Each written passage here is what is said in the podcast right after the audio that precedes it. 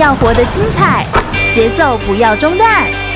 张开双手，迈出步伐，跟着心跳的频率，释放你的脑内啡。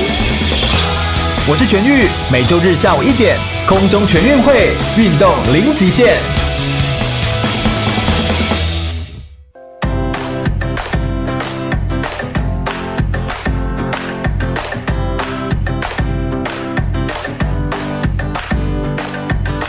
全国广播 FM 一零六空中全运会，我是全玉，每周日下午一点到三点，在空中给你轻松好玩的运动讯息，还有体育圈内的大小事情。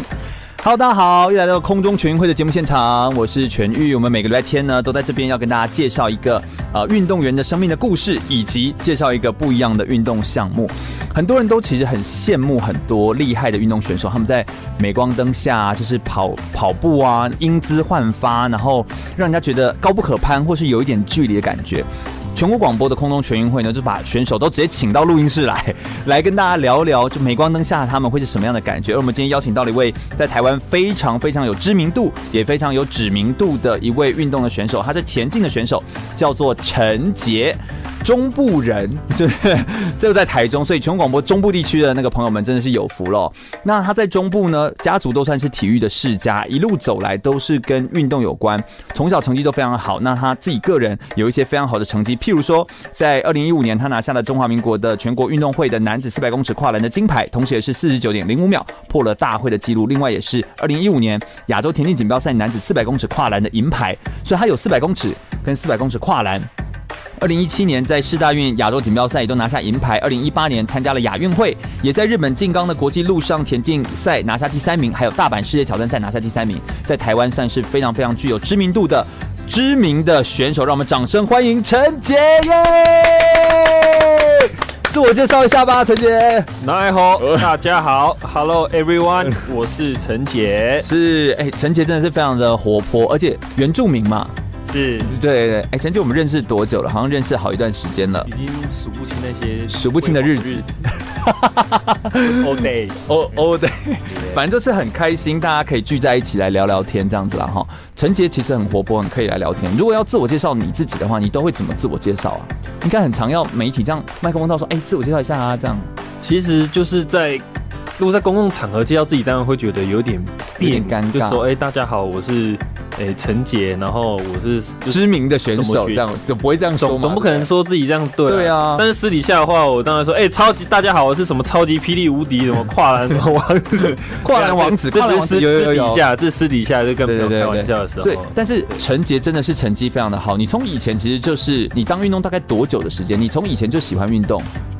因为其实，呃，我从小就是受到父亲的这个熏陶之下，因为我父亲他以前也是，也是这个田径的运动员，只是跟我现在，呃，跟我的项目稍微有点不太一样。爸爸是什么项目？他是，哦，他很厉害，他是国中是打篮球，嗯、上高中是从一万公尺开始跑，哦，跑到越跑越短，最后跑到这个百十公尺、一百一十公尺高栏啊！天哪，对对，对，对，都是。但跟的跟你的项目就不太一样，因为你属于中距离，那他这个就比较属于更长一点的距离，这样子就不太一样。我们他他最后的他最后的主项目是一百一十公尺高，哦，那如果一百一十公尺高了，那就又又不太一样，这样错。总总之他好像什么都可以，哎，能 能对啊，能长能短，对不对？都可以这样子。那你自己后来就做了一个选择，你是一开始也是就选择这个项目吗？田径那么多项目。其实我小时候常常受到这些呃田径的熏陶嘛。嗯、那一开始的时候，其实我是很崇拜我们这个这个台湾的这个亚洲铁人杨传广先生。哦、那我一开始是觉得说我对我对这个十项很有兴趣，所以你一开始想要挑战十项？对，没错啊，挑战这种十个运动项目，非常非常这个志愿非常大。我跟你说，我最近光是要练铁人三项，我都快退退了，还要十项，我都觉得哦快要累死了。哎，十项真的是难度很高，杨昌广真的是真的是前无古人，也不知道后面有没有来者，但就是真的是台湾来说前无古人，这样很厉害。后来呢？后来后来我就是被这个呃，像是这个我们在雅典奥运有一个一百一十公尺高栏，这个叫刘翔的选手，嗯，嗯，被他跨栏的时候，这个身影所吸引吸引住，迷住。然后后来因为我父亲他也是一百一十公尺高栏的选手，对，那我发现之后，我觉得说哇，对跨栏这个。这个力与美的展现，尤其是跨过那个栏的这个这个动作，嗯，非常着迷。所以我就当下我就觉得说，哦，好，我把自己设再从十项里面设定为 一百一十公尺高栏的选手这样。而且它本身跨栏运动，它本身就，我觉得它没有那么的，它没有那么的自然吧，应该这样说，它是一个人自然就有做这样的动作吗？这个东西怎么发展出来？这其实很神奇耶。因为假设跑步，我们平常就会跑，那跳我们就会跳，但我们不会突然间要跨到一个这么高的高度。这件事情其实我觉得是是蛮不容易的一件事，它等于有点挑战身体的某种极限，我觉得啦。你自己在练的时候有这种感觉吗？呃，其实也没有，因为我们从小看就是觉得说动作是这样子嘛。那当然是以前会觉得说，哦，这好像从一个什么英国人，然后要跨过一个什么。呃，牧牧羊的什么栅栏啊，对对对，去延伸出来的一个动作。对，那当然人就会把一个，当然是过完这个动作，呃，简洁到你只要需要最短的时间就可以跨越这个障碍嘛。对对对对，所以是我觉得是人类就像可能跳高的这个背背向式的发明。嗯，对，人类会不断追求进步，追求更快、更高、更强，就是追求卓越的进步这样子。没错，所以我觉得就是。一段的历程的演变，你其实从以前你这样算一算，你要从两千零七还两千零六年就开始练田径，到现在正式接触的话，是从高中一年级的高中，差不多十六岁，十六岁的时候。哇，哎、欸，那到现在这样子十二年左右，十二年十三年的时间，哎、欸，真的是很不简单呢。能够玩一个运动玩那么长的时间，然后接触训练，那你进左训中心很久了吗？我进左训中心，就国家训练中心。呃，如果因为我们中间有时候比赛的时候会出去，回到自己的学校归建嘛，我们都称统称归建。比如说大概一个学期这样，半年左右。嗯，那如果我这样前后呃进出的话，从二零零九年我第一次进去，嗯，那现在也也差不多快十年了。天哪，左迅就像是你的第一。第一个家，现在不是第二个家，现在是我主要的 主要的家。对，因为我真的也蛮喜欢高雄这个地方。哎，真的哈，就是也是一个不错的地方，这样子。所以聊聊一下你的这个生命的经历的历程哦。因为我们在之前呃一六年的时候，我们也有搭配过一些演讲啊，或一些活动。其实我们就知道，其实你的生命的历程也是高高低低，有时候会有一些起起落落。我们今天就要来聊一些呃这些的项目，然后还有你的生命的过程这样子。但在一开始的第一节的节目内容当中，可不可以给我们介绍一下四百公尺跟四百公尺跨栏在训练上面，在练习上面，你觉得难度在哪里，或对你而言不一样的地方在哪里？其实他们两个都是互有相呃相辅相成关系的，嗯嗯就是我们通常知道说，诶，四百公尺你跑得好的话，那你四百公尺跨栏。当然也会相对的跟着进步，但是比较特别是因为你四百公尺跨栏，它每一个呃区段都会放置一个栏架，一圈嘛，四百公尺总共放置十个栏架。对。对，那比较困难的就是因为这个栏架与栏架之间，你要距离跟步数，对，距离跟步数是你要有一个固定的步数，不像说四百公尺你就是呃你完全没有障碍，你你什么时候想要加速你。想要增加步频或者想要放大步幅都时候都可以，但是因为四百公尺跨栏它是不行，有一定的对，而且你要配合你的体力，然后去做这个步数的来调整。那可能当天你的状况又呃不是非常的不一定嘛，所以你也需要说当下比赛你要去做微调，对微调这样子。哦，所以那个步步伐你有算过这样一圈你要走几步吗？呃，还是蓝到蓝之间是几步？你大概好的话，像我，我简单说，因为因为总步数的话，其实我我到现在还没真正的算过。嗯嗯嗯。对，像我起跑到第一个栏，嗯，我是用二十一步。OK。那跨过第一个栏之后，从第一个到第六个栏，栏与栏之间我是用十三步。哦，OK。那跨过第六个到第八个，我是用十四步。嗯，对，那。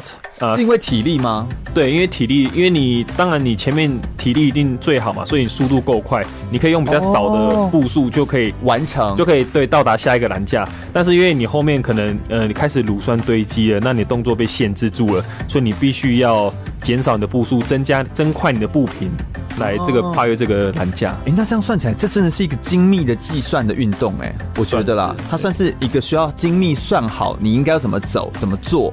才能够完成的一个运动，好难哦，好有难度哦。所以那些有时候我们会看到，我们如果没有练过人，跑一跑跑一跑就撞到，或脚就啊，直接一个大 O 青，那就是因为我可能脚明明那个时候累了，抬不起来了，但我却在那个时候要抬起来，对，所以就撞到，或是因为大家潜意识会看到这个前面有障碍物会会紧张会害怕，所以在比如说要跨栏之前会会有一个小碎步或跺跺步的情形出现，哦、步伐乱掉，是变成原本要右脚跨变左脚跨，左脚跨变右脚跨。没错，这很这个在很多很对很多选手上面，包括我自己的话，偶尔。还是会发生。嗯，哎、欸，真的就是一个难度、技巧都需要有，还要有体力跟耐力的运动，到底是怎么做到的？而且，呃，陈杰在整个的训练过程当中，他的生命的历程其实很精彩啊。然后又比过两届的奥运会嘛，是。所以我们等一下也要来聊聊他出国比赛奥运会的一些经历。不要走开，我们稍微听一首歌曲，马上再回来聆听陈杰相关的故事跟内容哦。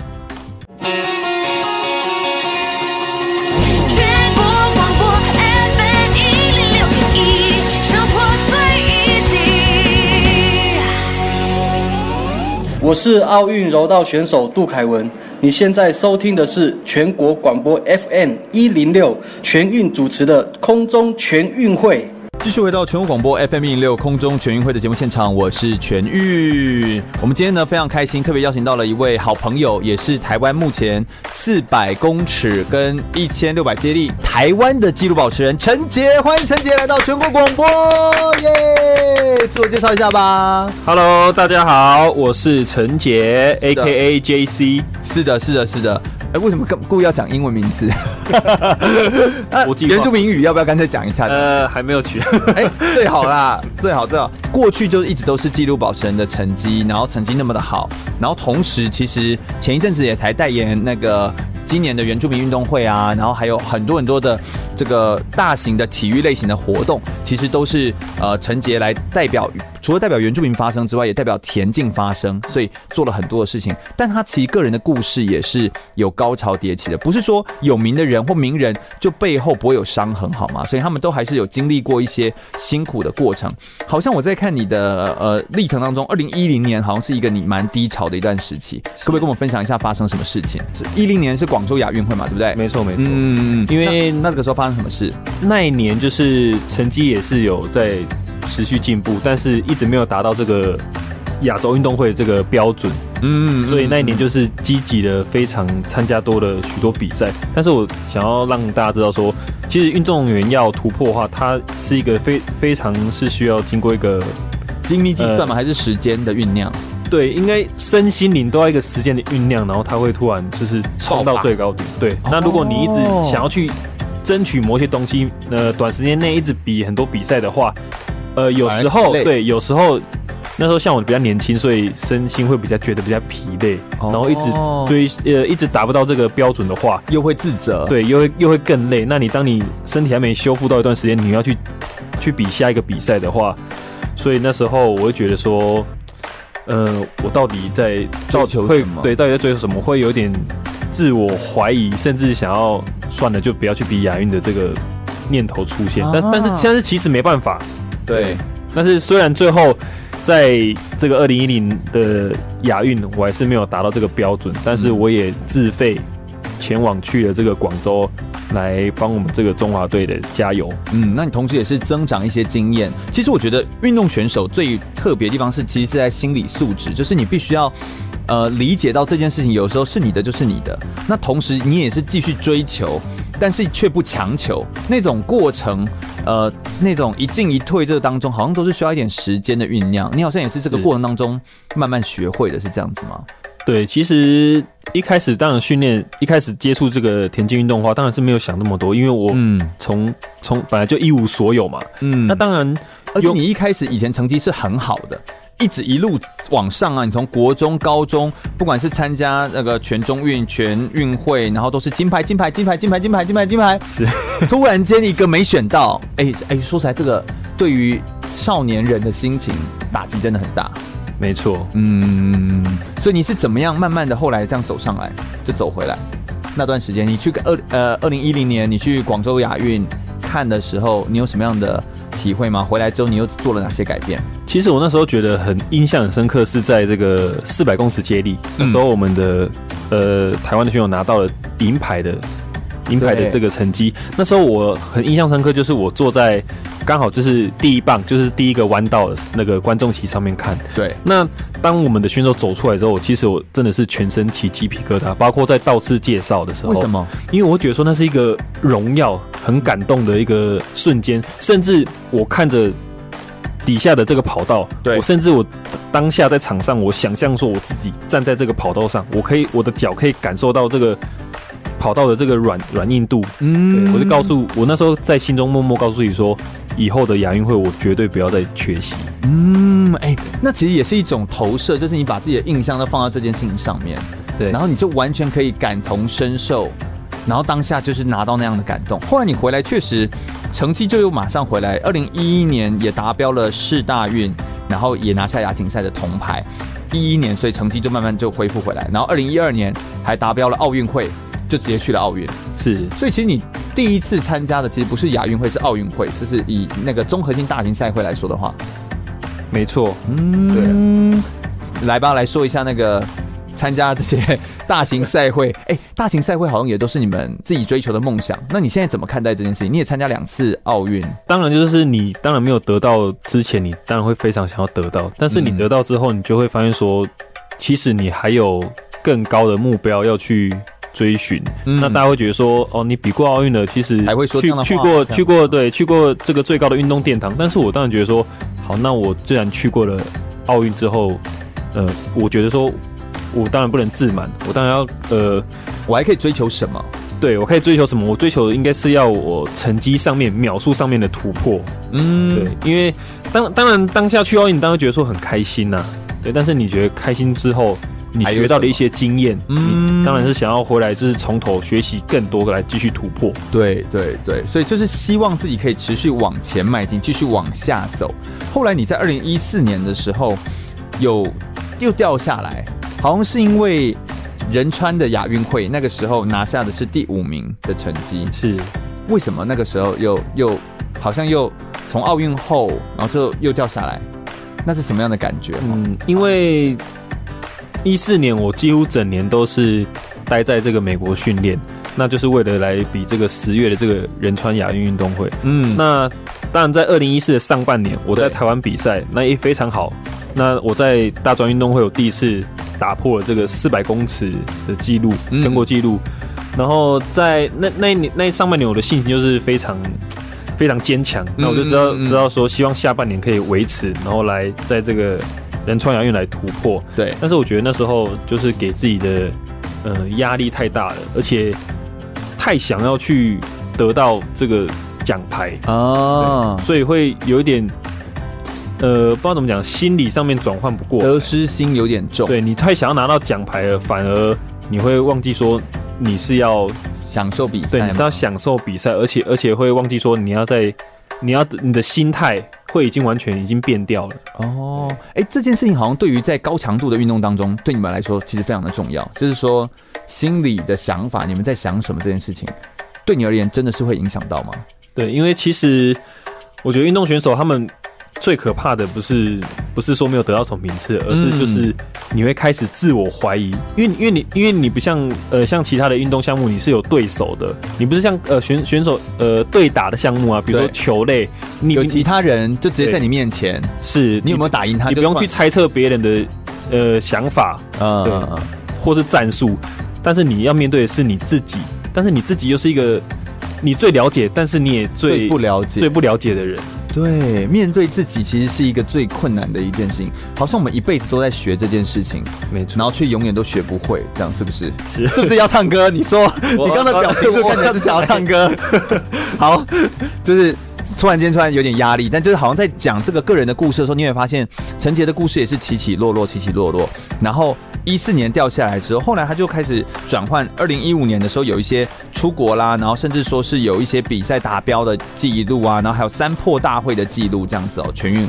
那在这样的比赛的过程当中，二零一六年的时候又变成一个低潮。那个时候去奥运会里约奥运的时候，是我也有在场，对 我都有去看这样子。但就是那个时候，呃，成绩也不如预期。所以其实你就会发现选手们他们就是高高低低，高高低低，但是就是因为有高有低的这个坡度哦，这样的心情的变化，才就像是你的心跳一样，就是你是有高有低，才代表你还活着嘛。所以它就是有高低组成你的人生。你这样子回顾自己这样子一生当中，像二零一七年其实也是一个很大的高潮的世大运的时期，然后二零一八年其实你又遇到一些状况跟压力，然后今年二零一九年你又对自己有一些不一样的期待。你这样回头看自己这样子高高低低的人生，你有什么样的总结，或对自己现在又有什么样新的想法？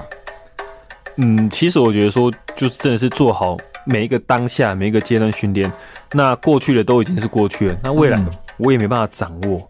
对，那我只能说从过去一些学习到的经验，嗯，然后来去运用到现在，我可以做什么让我自己更好，不要再走更多的这个错路。但是当然我也不会说。呃，有太多遗憾呐、啊，是因为那些都是我人生的一个经历，嗯，要不然我我才有故事可以坐在这边讲。是，所以所有东西都可以变成经历，跟都可以变成养分。陈杰的故事其实非常的精彩，也非常的丰富。每一个运动员其实身上都有值得学习的地方。有时候我们不只看到运动选手在运动场上光鲜亮丽那一面，有时候在运动场下他们生命当中的精彩丰富，更是值得我们来学习，或者是有很多更值得玩味的地方。我想我们稍微再休息一下，稍待一会儿再来。聆听更多关于陈杰的故事哦。全国广播 FM 一零六点一，生活最 easy。我是举重世界金牌郭信存，您现在收听的是 FM 一零六全国广播全域主持的空中全运会。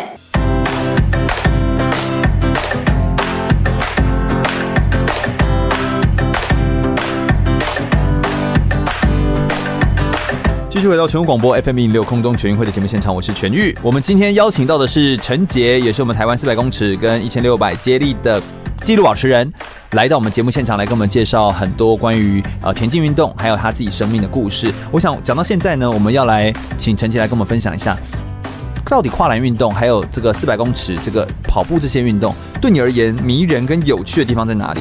还有你最喜欢这个运动当中的哪些部分？可不可以跟我们分享一下？其实。看我跨栏就是观众最迷人的地方，没有没有，开玩笑，欸，这倒是真的，这倒是真的，这倒是真的，就是陈杰就是长相，哎，欸，我跟你说，广播哈比较可惜，就是没办法看到长相。我们邀请来空中全运会邀请来的人都是长相帅气跟漂亮的，对不对？可以上网搜寻，赶快上网搜寻陈杰。好了，可以了。好，但就是都是运动选手，本来就是迷人帅气，而且真善美的结合，美的结合嘛，力与美，有力量，然后有 power，长得又好看，然后。就是在舞台上面，在田径场上或在各个的表演的地方来给你展现。哎，那你觉得跨栏运动你自己个人为什么可以一直坚持到现在？坚持个十二年不是一件简单的事情哎。因为我觉得我是真，如果你如果你真心喜欢一个呃事情的话，嗯、对你一定会觉得每天做你会觉得很开心。就像之前前一阵子这个铃木一朗选手退休，他、也、他也是呃持续做这个棒球，对。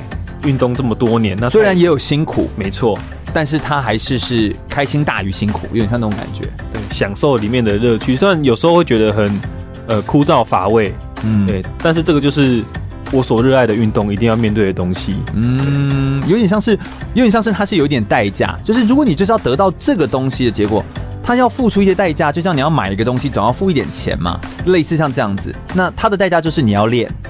就像你想要健美，有一个六块肌的身材，你就需要吃，注意一下，然后要动啊，那就是代价，就是有点像是这样子而已。你不能都不付任何的代价就得到东西，这样就不可能。所以你有点像是用这样角度去思考。那我觉得听众朋友们可能更好奇，就是诶，那你平常如果没有在运动，在在做这个训练的时候，你们都在干嘛？会做些什么事情？舒压或者是放松？我可以跟很多观众讲说，其实很多选手。私底下，私底下。是是是，对，这来来来，现在可以播，快快都说出来。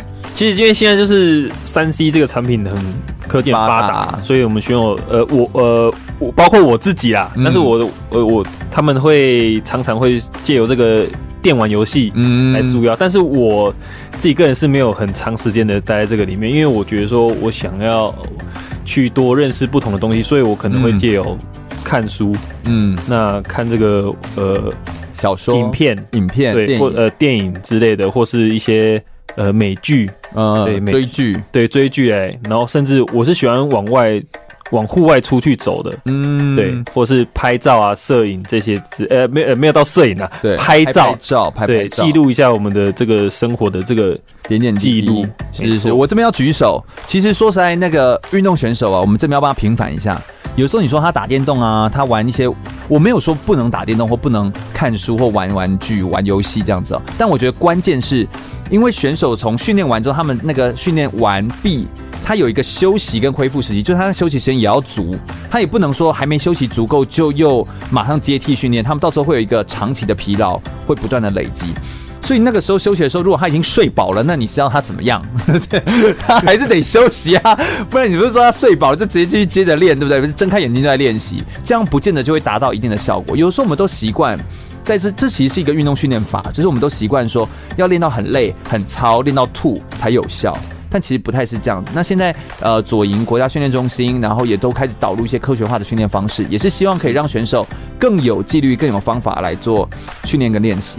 不过，我这边偷偷的跟大家说，就是陈杰也不知道我要这么说这样子哦。你如果要知道陈杰他平常都做哪些休闲活动的话，你约他出去，譬如说他都平常都在跑步，你再约他出去运动，他绝对不会理你哈。你要约他，你就要约他出去喝咖啡。陈杰还有一个休闲是很爱喝咖啡，对不对？是我很喜欢找这种非常隐藏在巷弄中的咖啡。而且我几次跟陈杰约，我们都是约咖啡厅，然后就是哎，陈杰就会贴咖啡。咖啡店的地方，给我说，哎，那不然这一间，那不然这一间。所以有些选手，你有时候他有一些不一样的嗜好，要跟他约，就是就是要找到一个对的嗜好的点，这样子。哎，偷偷告诉大家喽，哈，就是他以后要约陈杰要这样约哦，哈，这才是一个好的约的方法。这样，那对于如果说对于大家呃想要做呃这些运动训练的话，我们可以稍微了解一下不同面向的运动选手们。那你们选手之间都怎么互动？你们会不会互相加油打气，或者是互相鼓励之类的？其实我觉得这个是每个团队，不管是个人还是团体运动都会遇到的。就比如说像我们在训练中很辛苦的时候，是呃，像这种不同组别做不同训练的时候啊，比如说呃，我看到呃。训练其他组别训练比我们累的话，我们也会给他们加油打气啊。哦，其他组别指的是什么？呃，像是比如说呃短距离，我想说一百一百两百公尺这种，那因为我们是四百公尺还有四百公尺跨栏，嗯，所以每个项目都会分配不同的教练，还有一些跳远啊、撑杆跳的啊，甚至一些其他的选手。那我们看到别的选手可能在做很累的课表的时候，我们当然会帮他加油，但是对，不能嘲笑他，哎、欸，是吗？不能嘲笑他，但是可以数落。没有，我们应该说会跟他鼓励，但有时候你知道选手的鼓励，有时候就是激你一下。对，没错，有时候像有时候他们已经很累了，那我们还是在那边三言两语啊，呃，讲一下他这样子，有时候互相比类类似类似这种啊。但是其实我们真的都是因为真的好朋友的话，我们才会讲，才会这样说。对，哎，真的不认识也真不敢讲，好不好？就是会打架，不不不是会吵起来这样，是不是？所以在练习过程当中，其实都有一些不一样的经历跟体会，也都是蛮有趣的这样子。是，其实跟你一起练的选手还有哪些人啊？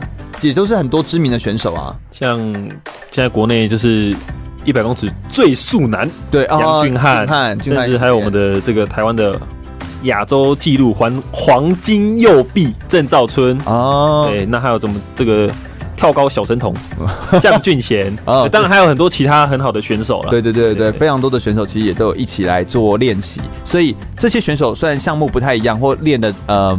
就是不一样的项目，都是田径，但是可能不一样的项目。那大家在当中互相加油打气，最容易遇到的时候就是吃饭的时候了，对不对？讲讲你们在餐厅其实都会做什么？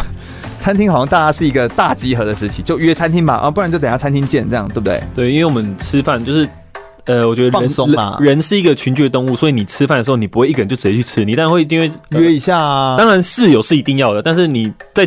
走去餐厅这个路上了也腻了，对，走去餐厅这个呃宿舍里面，你当然就是哎顺路就敲了这个你队友的门，来说一起吃饭了，对，大家一起吃饭，有时候可能吃饭大家也是自己都在看手机也没什么，但是你就觉得说哎大家一起吃饭，嗯，这是一个。好像也是大家聚在一起的时光，因为你之后就回到房间，大家各自做自己的事情，或休息了。对，那我有时候在餐厅会看到，就是你们田径会坐一桌，是会并一个长桌，然后就全部都田径的人都坐在那里。对，就是这样子。所以有时候也看不同项目，那大家大部分都是项目都会坐在一起啦，拳击啦，或者是譬如说呃跆拳道啦，就他们有时候也会坐在一起这样子。那当然也看选手个性啦，还有。呃，有时候练习完毕的时间，所以大家就交错一下，不然餐厅就会变成擂台了。没有没有啦，开玩笑的，打起来在那边 PK 呢。啊，在餐厅是最容易遇到各式各样的选手，餐厅就悬挂着就是制霸，这、就是什么争取第一还是什么东西？民以食为天的。对对，反正就是在吃东西的时候呢，大家就比较容易可以遇到，所以就可以有一些不一样的体会跟观察。我想我们再稍微休息一下，稍待会来聊聊。呃，陈杰在运动训练当中哦，遇到了一些挫折的经验，而那些经验又带给他什么样的养分？有没有哪些激励的名言是可以鼓励到他的一些话语呢？我们稍微休息一下，马上再回来哦。继续回到全国广播 FM 一六空中全运会的节目现场，我是全玉。我们今天特别邀请到了台湾的四百公尺纪录保持人陈杰，欢迎陈杰耶！陈杰是不是很开心来到全国广播空中全运会？当然啊，对，我们其实约了蛮久的，但是 但是就是因为他有比赛的赛季的时间，然后所以我们要错开不同的时间才能够邀请到，再加上去年我们节目又还没有入围金钟奖，所以我们当然就不敢邀请陈杰啊，是不是？好朋友哈，对不对哈？但但是呢，应该是这样说啦，呃，不是说节目的有不有名，而是我们真心在做的事情，就是跟运动选手有关的事情。我们现在要来聊到，我们刚刚前面都在聊他的生命的故事，发生哪些事情？那田径运动、跨栏运动迷人跟有趣的地方在哪里？那再来我们要聊的东西是这样子的，呃。国外比赛这件事情，其实我们有些时候会以赛代训，或者是出国做异地训练，或者是出国比赛。那不管说怎么做，这个出国这件事情，好像对于一个运动员来说变得很频繁，很长会有机会出国。你去过哪些国家？可不可以给我们讲给我们羡慕一下，羡慕嫉妒一下？其实东亚跟东南亚我几乎都去过，像日本、中国、韩国、越南、泰国、马来西亚、新加坡，嗯，呃，印尼、印度。那在欧洲的有。英国，然后南美洲巴西，哦、那美国算是最想去的。那美国他有有去过，像是这个西岸的这个圣地亚哥。嗯，那我训练的话比较都在中部跟这个东南部，像这个呃密西西比啊、乔、嗯、治亚，甚至佛佛罗里达，对对对，这些地方。对，还有去过加拿大。嗯，所以其实很多，然后都是比赛去。因为比赛或因为训练，对，训练跟比赛这个居多啊。哇，哎，所以各位同学、各位广播的听众们，如果您想要出国很多次、很多地方，而且是国家帮你出钱的话，那拜托多多来练练运动啊！哎，你会发现选手，哎，优秀选手真的去到的国家真的是不少哎，多得不得了。这个应该排在我们一般人想要去的地方。而且你有时候去美国，你一次去去很久，对不对？因为训练，对，几乎都是两个月以上，以上，对啊，最少最短就两个月。对对对，所以美国你说去的那几个地方，其实都是分别去的，然后在你这十二年的呃选手的生涯当中，去非常多次这样子。所以以一年来说，一整年来说，有时候出国的时间点也很长。那在国外有没有一些不一样跟国外的选手的交流，或者是有没有一些印象深刻的去到国家一些经验，跟我们分享一下吧？那像其实。很多不同国家的这个选手的话，嗯、那丢去每个比赛都一定会有认识嘛。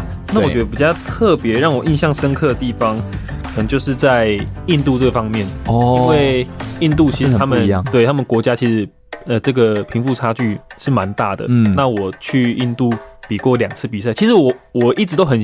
还没去过之前，我一直都很向往说，哎、欸，我想要去印度看一下，这是到底是，嗯，到底是大家说的是不是真的？就是贫富差距很大。哎、欸，去到之后，另外一块大陆，对，其实还蛮特别的。其实像是第一次，呃，像是最近一次，就是二零一七年这个呃亚洲田径锦标赛，在印度一个叫做布巴内舍瓦尔的地方，好难念哦，布巴内舍瓦尔。那其实我们呃选手活动的范围就是比赛场跟。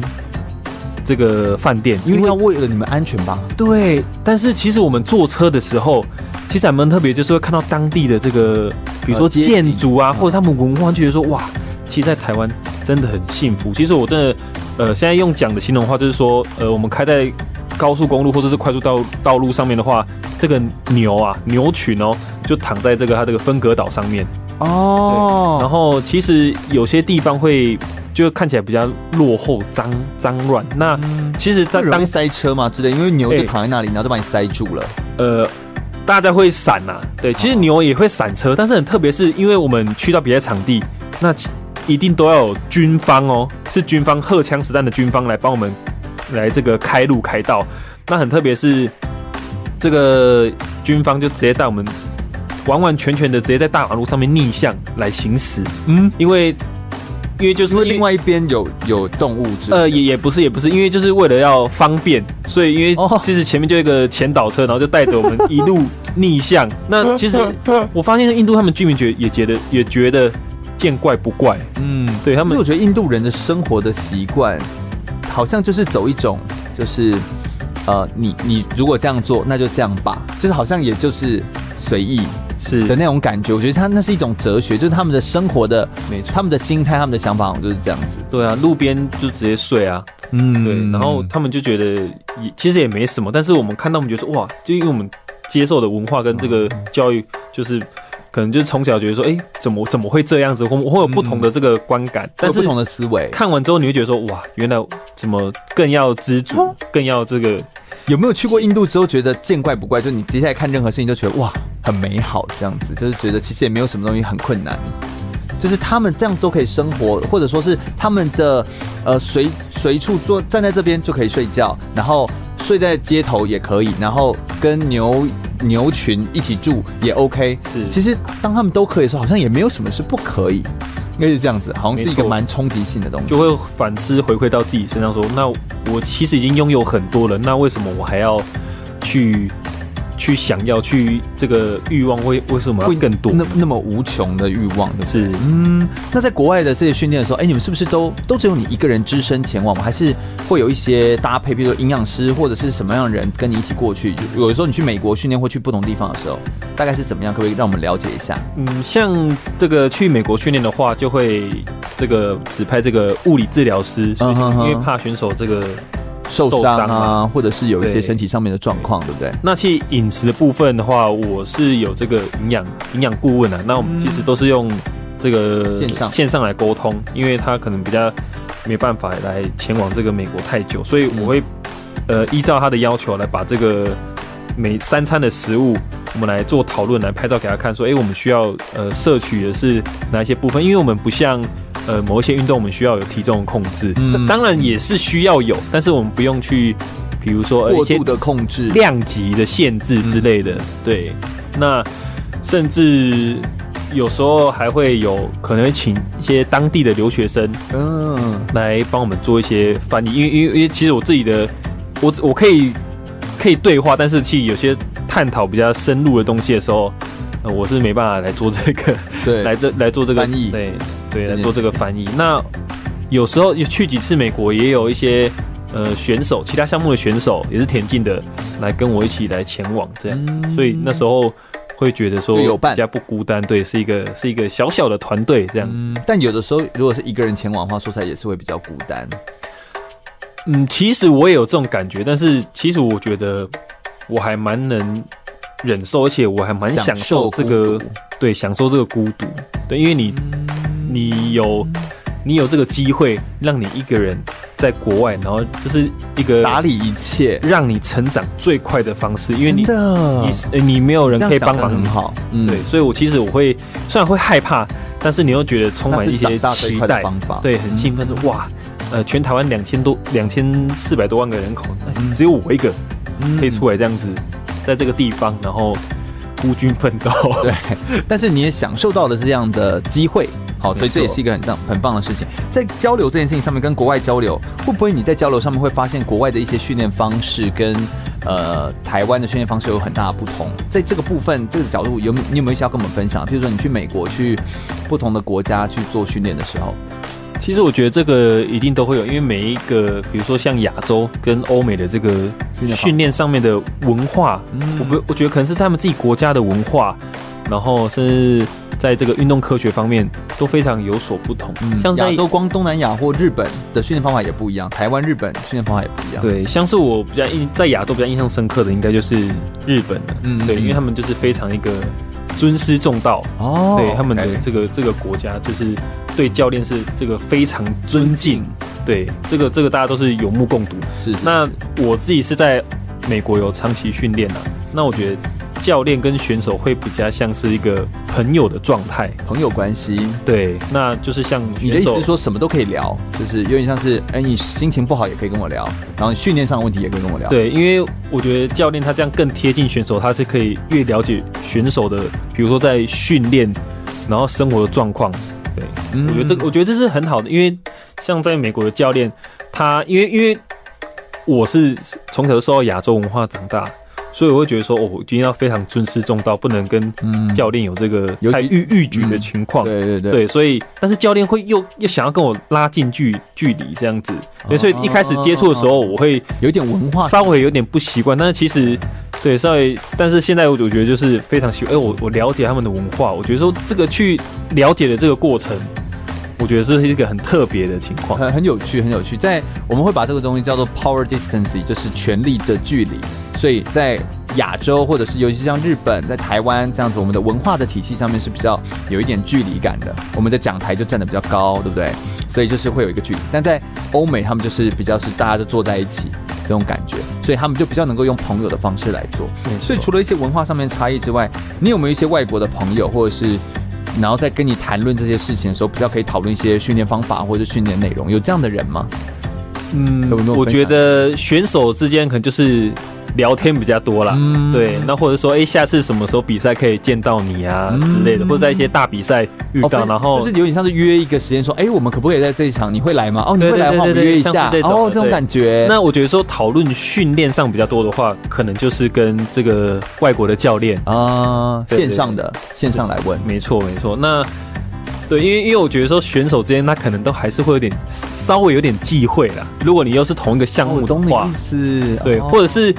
或者是我们 可能两个选手的英文都不够好，或者是我英文可能不够好，所以 硬要这样聊。我要讲对，要讲要讲到这个比较深入这个训练的东西的话，可能会有一点呃隔阂。所以我觉得说，哎，最简单就是聊天，哎，那个寒暄一下。嗯，其实光是训练的东西，真的要聊，真的是聊不完。我们再稍微休息一下，我们等下来聊一下，有没有什么样他在对于自己生涯规划还有未来的想法上面，有没有什么样不一样的思考的面向呢？稍微休息一下，马上再回来哦。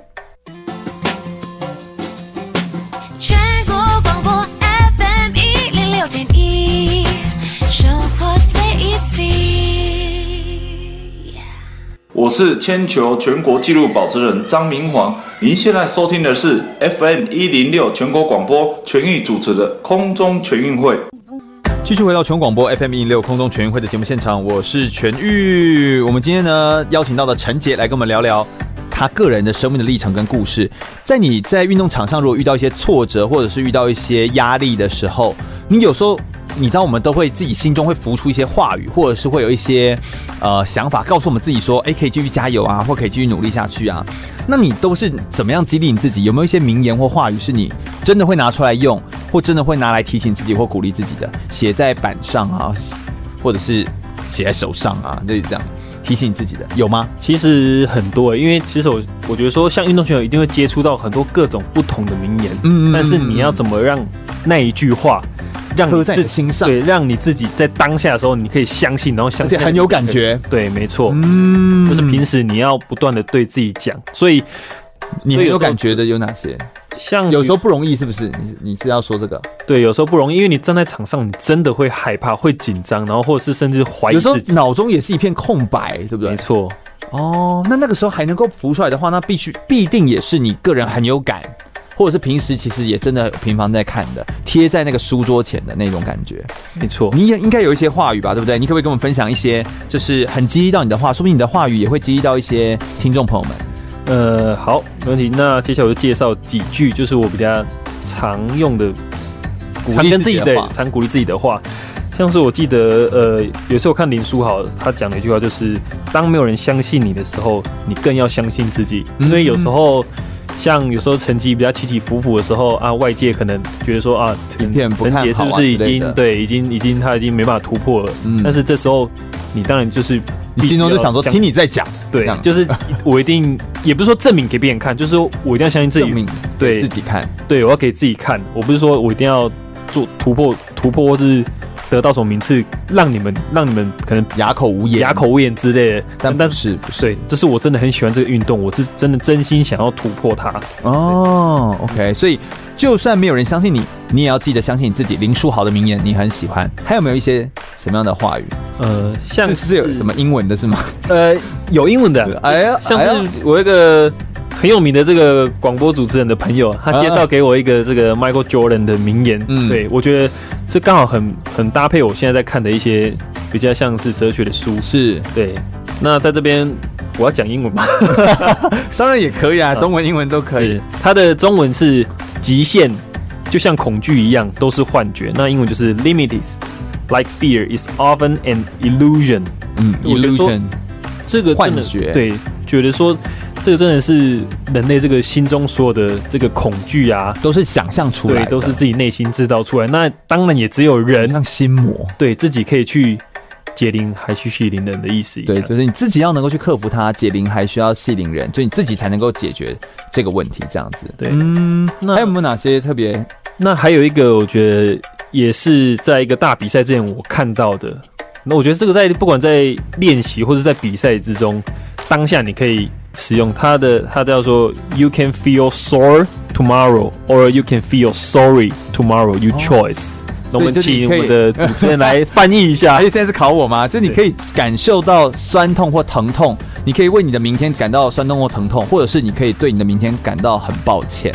有点像是你需要有努力，要付出，宁可感到疼痛，也不要让自己的未来觉得抱歉。因为我想要跟大家说，因为。当跑完四百公尺或四百公尺跨栏的时候，甚至有些运动的时候，你会觉得你的屁股真的是因为乳酸堆积，对，所以大家会开始去害怕那种酸，屁股应该都裂开，对，害怕酸，害怕这个很喘的这个感觉，嗯嗯，对，所以你才会就是 you can feel sore，就是你可以你可以感觉明天很酸痛，还是你要感觉明天很抱歉，而那个抱歉的 sorry 还包含很多的那个层次，它就包含你可能就会觉得，就是觉得自己怎么。当时放弃了，或自己为什么不这么做？对，那就是一种 sorry，就是很酸痛是一时的，嗯，但是你这个 sorry 是很久的，对对对，错。所以如果你错过了，真的就没有了哦。所以这些东西真的都是你可以鼓励你自己的，然后让自己更有感觉的。好像你呃，今天刚在聊天的时候啦。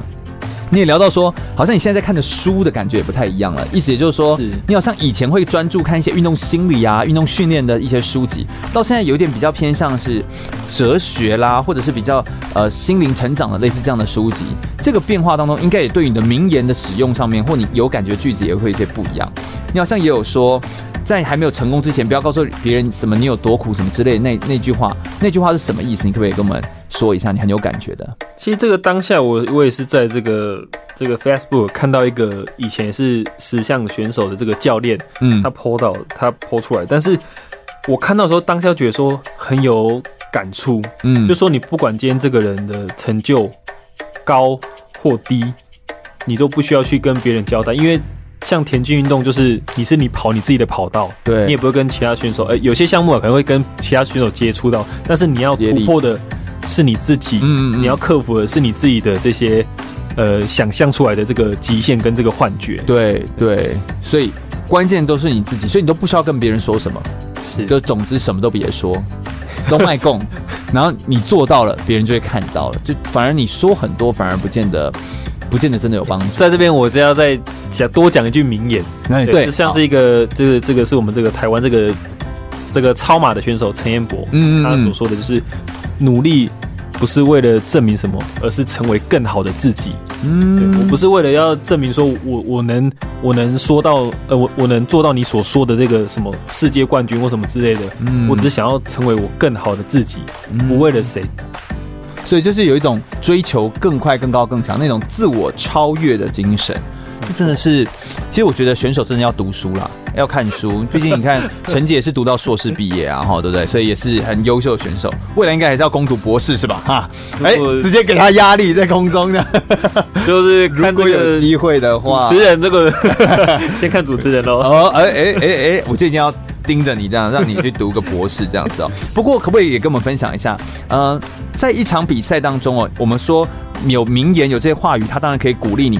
但是一场比赛当中那么长的时间当中，你都怎么做一些赛赛前的准备？赛中的时候你怎么怎么思考这件事情？可不可以也跟我们分享一下？你都你有没有一些小习惯或一些小小的呃，就是可以让你稳定心情的一些小动作或小癖好？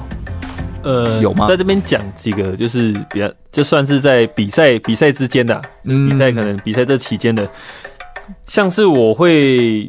当然是借由呼吸嘛，让让自己的心情就是不会压力。对，因为有时候你突然想到那个比赛的画面，或是那种气氛的时候，你心跳会变得加快。对对。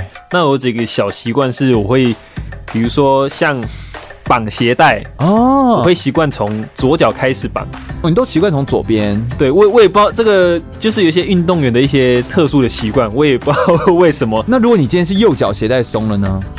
如果是右脚鞋带松了，我会。故意先把左边的鞋带给解开，解开，然后重新再绑一次。哦，然后在左边绑完，然后再绑右边。对，甚至是拿袜子的时候，我也希望就是第一次就可以拿到左拿到左脚。对，从左脚开始先穿。哦，其实也是好有趣哦，特别怪癖，甚至怪癖。那如果你拿到是右脚，你也会想要哦，那另外一只左脚就先穿左脚。对，一定会先穿左脚。哎呦。好好有趣哦！哎、欸，你知道这算是全台首播，就我们首次知道陈杰的一些小怪癖这样子。还有什么？还有什么？你会穿戴一些不同的东西吗？还是怎么样？嗯、像是我会一定会戴墨镜戴墨镜。对，因为这个重点不是为了耍帅啦，而是一个就是个人的习惯。因为有时候早上比赛的时候，这个阳光比较强烈，有时候跑完之后。眼睛会比较觉得说周遭会比较亮，我不知道这是不是一个什么症状之类什么但是戴完墨镜之后，你觉得说哎、欸、比较舒服，嗯、然后甚至说你好像有一层保护色，就是别人看不到你的眼睛，嗯、就是好像。眼睛是这个什么心灵之窗一样啊？对，看不到你眼睛就不知道你在想什么，所以还是要有一种凶狠感，就至少在比赛的前期才可以吓到人。那所以久了之后，那可能就是变成一个特色。因为我想，因为我真的觉得之前说比较少这个田径选手会戴墨镜来比赛，因为常常刻板印象会觉得说，哇，这个选手好像有点嚣张、嚣张啊，耍帅啦，耍帅之类的。对，但是但是其实。也不是真的为了要耍帅了，对，只是一个自己个人的习惯。如果真的是有对于呃这个眼睛有保护有帮助，那当然是好事啊，对不对哈？戴墨镜之外呢，有些选手也会戴一些手环或项链，对不对？是对，而且好像是怎么样？是一定要金的吗？对，这个就是有一个典故嘛，就像就是例如来举说，就是像我二零一七年的时候，我参加很多国际赛，像世大运还有这个对对亚洲田径锦标赛的时候，我都常常拿到银牌，对第二名。那因为那时候我戴着一个。项链是银色的，它是在巴西买的哦，真假？那我很喜欢，然后是那那时候比赛的时候一直得到银牌，我是不是觉觉得说很奇怪？那甚至我的家人有个说，哎、欸，我帮你去买一条金项链，你。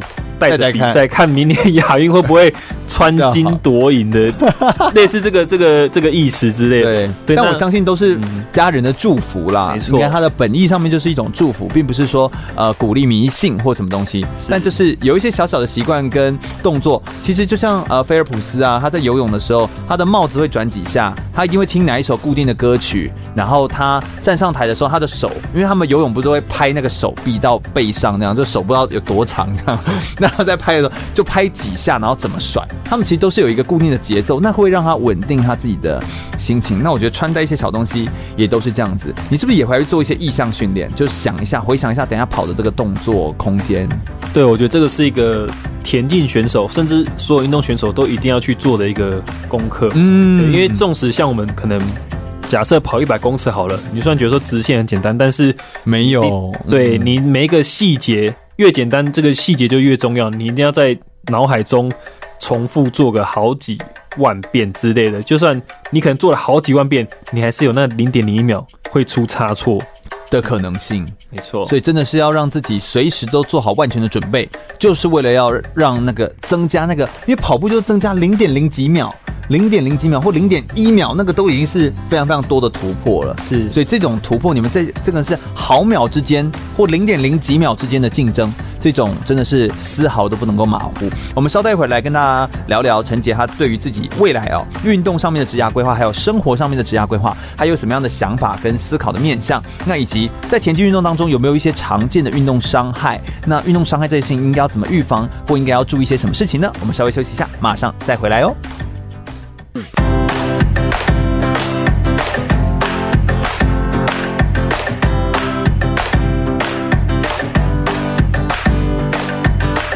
我们今天最后一节的节目内容呢，要来跟陈杰来聊聊他自己未来的生涯规划，以及他自己个人的想法。不过在这之前呢，田径运动，因为他现在在台湾越来越盛行，大家都疯呃路跑啦，或者是有一些这个田径的运动的赛事，田径场里面也越来越多观赛的这个观众了，已经开始慢慢增加。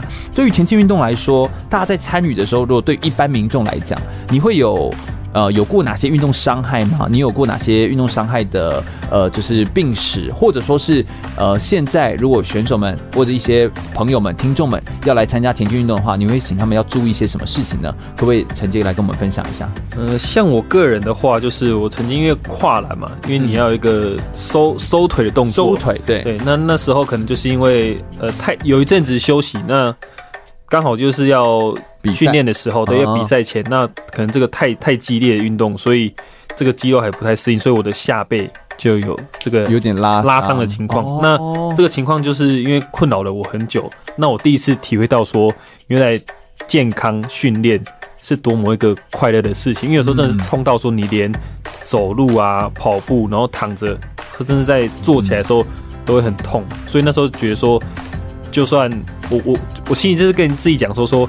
我不想要再受伤了，就算你给我跑最累最累的课表，我也，不要受伤，对，我也不要受伤之类的。嗯、然后，因为再来之后就是可能说，呃，我的腿后肌有几次就是轻微的拉伤，但是原因呢，哈，对，像是可能在训练的时候，或者因为天气比较冷，然后肌肉可能、哦、呃拉的不够，对，还没有热热开，对，还没有完全热开，然后你就做一些呃激烈的这个急速的收缩，嗯，所以呃我就。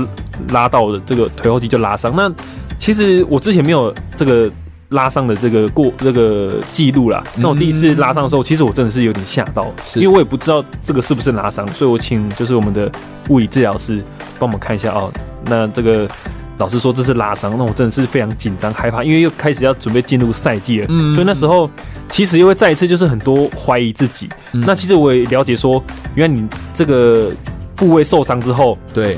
你要再去使用它，就是你你你觉得说好了，对、嗯，就是物理治疗师也跟你说好了，但是你突然要高强度去刺激它的时候，你其实还会怕说，就是你第二次再受伤，对，所以我觉得这个就是对受伤这个之后的阴影这样子。那我自己目前就是比较有这两个的伤害。那因为现在像全宇你刚刚说到说，嗯，现在比较多人接触到长跑嘛，对对，那因为长跑就是。长时间呐、啊，长时间你要跟这个地面接触，所以我觉得说，第一个就是下肢嘛，嗯，比如说膝盖、脚踝这些，就是因为关节要暖，对，关节可能这些地方常会受伤，那才或者是有一些下肢的肌肉，嗯，那因为你常常在路跑，因为路跑是柏油路是比较硬的，那像我们平平时是在操场上面，对。对，所以这个长时间的话。可能都会有一些下肢的这个伤害。嗯、那我在这边一定跟大家讲说，你暖像对像我们比赛前，或者你像你们运动前一定会暖身嘛。嗯、但是大家最常忽略到就是收操啊。对，我对我们都记得要暖身，然后都没有在收操。对，而且跑完之后就很开心，领了一些糖果饼干，然后就想要回家了。对，没错，因为你就觉得说你完你完成了嘛啊，休息几天就会好。但是这个肌肉、嗯、它这个伤害会。会一直累积，会一直累积。以为睡个觉就好了。对、欸，各位听众朋友们，你也要想想看，那个是十五岁的人才是说睡个觉就好，对不对？我们如果三十岁了，我们是三十好几的话，四十岁、五十岁在运动的人，我们就更要注意收操这件事情。好像哎，陈、欸、就就我的印象当中，你好像收操都会收很久，对不对？你好像会收的很完整。哎、欸，对，会收的比较完整，因为其实我呃跟大家讲说，其实。呃，你训练你要进步，不是说你今天训练做了多少，然后做了多高强度的训练，而是说你恢复的有多好。因为你只有恢复，你才可以接受明天更高强度的训练。所以我觉得说恢复一定这个是非常重要。嗯，OK。感谢陈杰来跟我们做这样子的分享哦，就是其实也是很好的一个个人的经验跟经历啦，来让我们知道说，到底一个运动选手他们怎么看待自己的身体。运动会受伤，其实身体是你自己的，如果会把自己身体弄受伤，那除非是某一些意外或者别人来撞你或怎么样，但是。身体真的是暖身跟受伤，那个你可以做的事情，尽量就可以降低受伤的风险，这才是最重要一件事情。那来谈谈一些职涯规划跟未来的思考面向好了。陈姐，你对自己未来有什么样的想法啊？哈，终于要谈到这一块了吗？终于要谈到这一块，就是突然有点感伤，突然有点没有，应该是突然有点兴奋期待吧。就是这一块，就是其实就是大家也很想知道啊，你呃，算是顶着这个很好的运动的成绩，那你接下来下一步会想要做些什么？有没有运？我们可以分成运动上跟生活上你的生涯的目标。其实从高中一接触训练之后，其实我们的教练呢、啊，对我觉得说不管哪个阶层教练都一定会一直给一个观念说，你不是一辈子的运动员，对，你以后你运动员可能大概十年。呃，以以田径选手来讲，大概十年或是多一点，那可能有些运动项目会比较长一点，可能到二三十年。但是你终究会有一个要退役的时候。但是退役下来之后，你能做什么？而且你会做什么？对，这个是教练常常跟我们讲的东西。但是我觉得很矛盾的，又是说。那我们都平常在专注训练，但是我们也没有都没有机会啊，我们也没有其他机会去去加入什么学校的，比如说什么热舞社啊、吉他社、电音社之类，去认识更多广播社啊，就是来来 来练一下口才啊，类似这样，对不对？对，类似这种问题，我觉得很多很多选手都会面临到这种的情况。嗯、那我觉得我比较幸运的是，就是在可能去过呃美国之后，你会发现说，其实他们的。像他们的学生，他们没有，他们其实在呃，不是只有练田径，他们的生活上面也是会学业的表现上面，对学业的表现上面都是要，比如说接触不同领域的东西。像他们在国外，指的是跨领域吗？就除了他的运动专项，是他们除了运动专项之外，他们也要有一个主修。像他们的，像他们学习的主修跟副修。他们没有像，比如说台湾有一些科系会有什么体育系，嗯，甚至什么竞技运动系，完全没有这种东西。他们一定要主修，比如说像他们是商的财经啊，对啊，嗯、社会学啊、心理学之类的，都、就是你可以去学习。因为将来你退，那你这个田径这个运动项目，只是你在代表学校一个社团的活动。嗯、那当然他们会生命当中一个亮点。那之后呢？你要靠什么来活呢？没错，就是说你从你主修的东西。来开始来往下延伸，对他们，我是想说他们的是学生运动员，学生为优先，再来是你才是运动员哦。所以这真的是一个非常重要的提醒哎。你自己个人在这件事情上面有什么样的体会啊？就是你自己个人是，比如你知道这个观点之后，你自己开始增加一些跨领域的能力吗？或者是怎么样做？其实就会找说你我的兴趣是什么？嗯，那我们可不可以从比如说田径？比如说，我想要，我喜欢呃研究说，哎，怎么进步？那从这个研究这个进步的中间去延伸说，哎，我是不是可以走？想要从运科啊，运科的里面又分了很多很多部分，对。然后或者是比如说，像我刚刚喜欢看书，那从这个运动的这个心理去延伸出更多的地方。嗯。那其实像在台湾最常见的就是，比如说运动员退役之后，就是教练嘛，嗯，甚至是老师。那比较少数人的话，就会再去更其他的跨领域，或者说进修的比例其实也比较低，就是要进修到博士或什么的，其实也是比较少。所以就是以有项目有成绩的选手来说的话，所以这其实是一个走法。那所以如果现在来谈到你自己，你目前的走法是也会想要走在网上进修吗？还是怎么样的想法？呃，因为我其实个人是非常喜欢热爱田径这个运动，因为我目前也是在寻求让自己怎么突破，所以我觉得。我当然会近期的比赛都还是会继续，对，我会持续进修来了解说，诶，除了运动员，除了这个训练上突破的东西，那还有没有什么其他的，呃，训练上的东西，比如说训练的方法啊，或是一些呃思考啊，或吃的东西。可以让你更好这个田径运动员对更好，甚至让我更好来进步这个零点零几秒之类。是，其实哎，我这样看了一下，算了一下，譬如说我这边当然没有统计很多你的成绩，但其实从两千零八年一直到现在，你的成绩就是，譬如说八年进步九秒，或者是八年进步八秒，就是田径这四百公尺跟四百公里跨栏八年进步八秒钟，从五十五秒呃五十七点四五。这个跨栏嘛，然后到四十九点零五，就是他就是你就这样慢慢的一步一步进步。哎，我们有时候看这样子，一年进步一秒，平均这样算起来，就是一年才进步一秒，哎，一秒那个数字到底怎么，就会觉得很惊讶。但其实对于一个选手来说，这其实算是一个很大幅度的进步，也已经很不容易了。而且你是一直有在进步。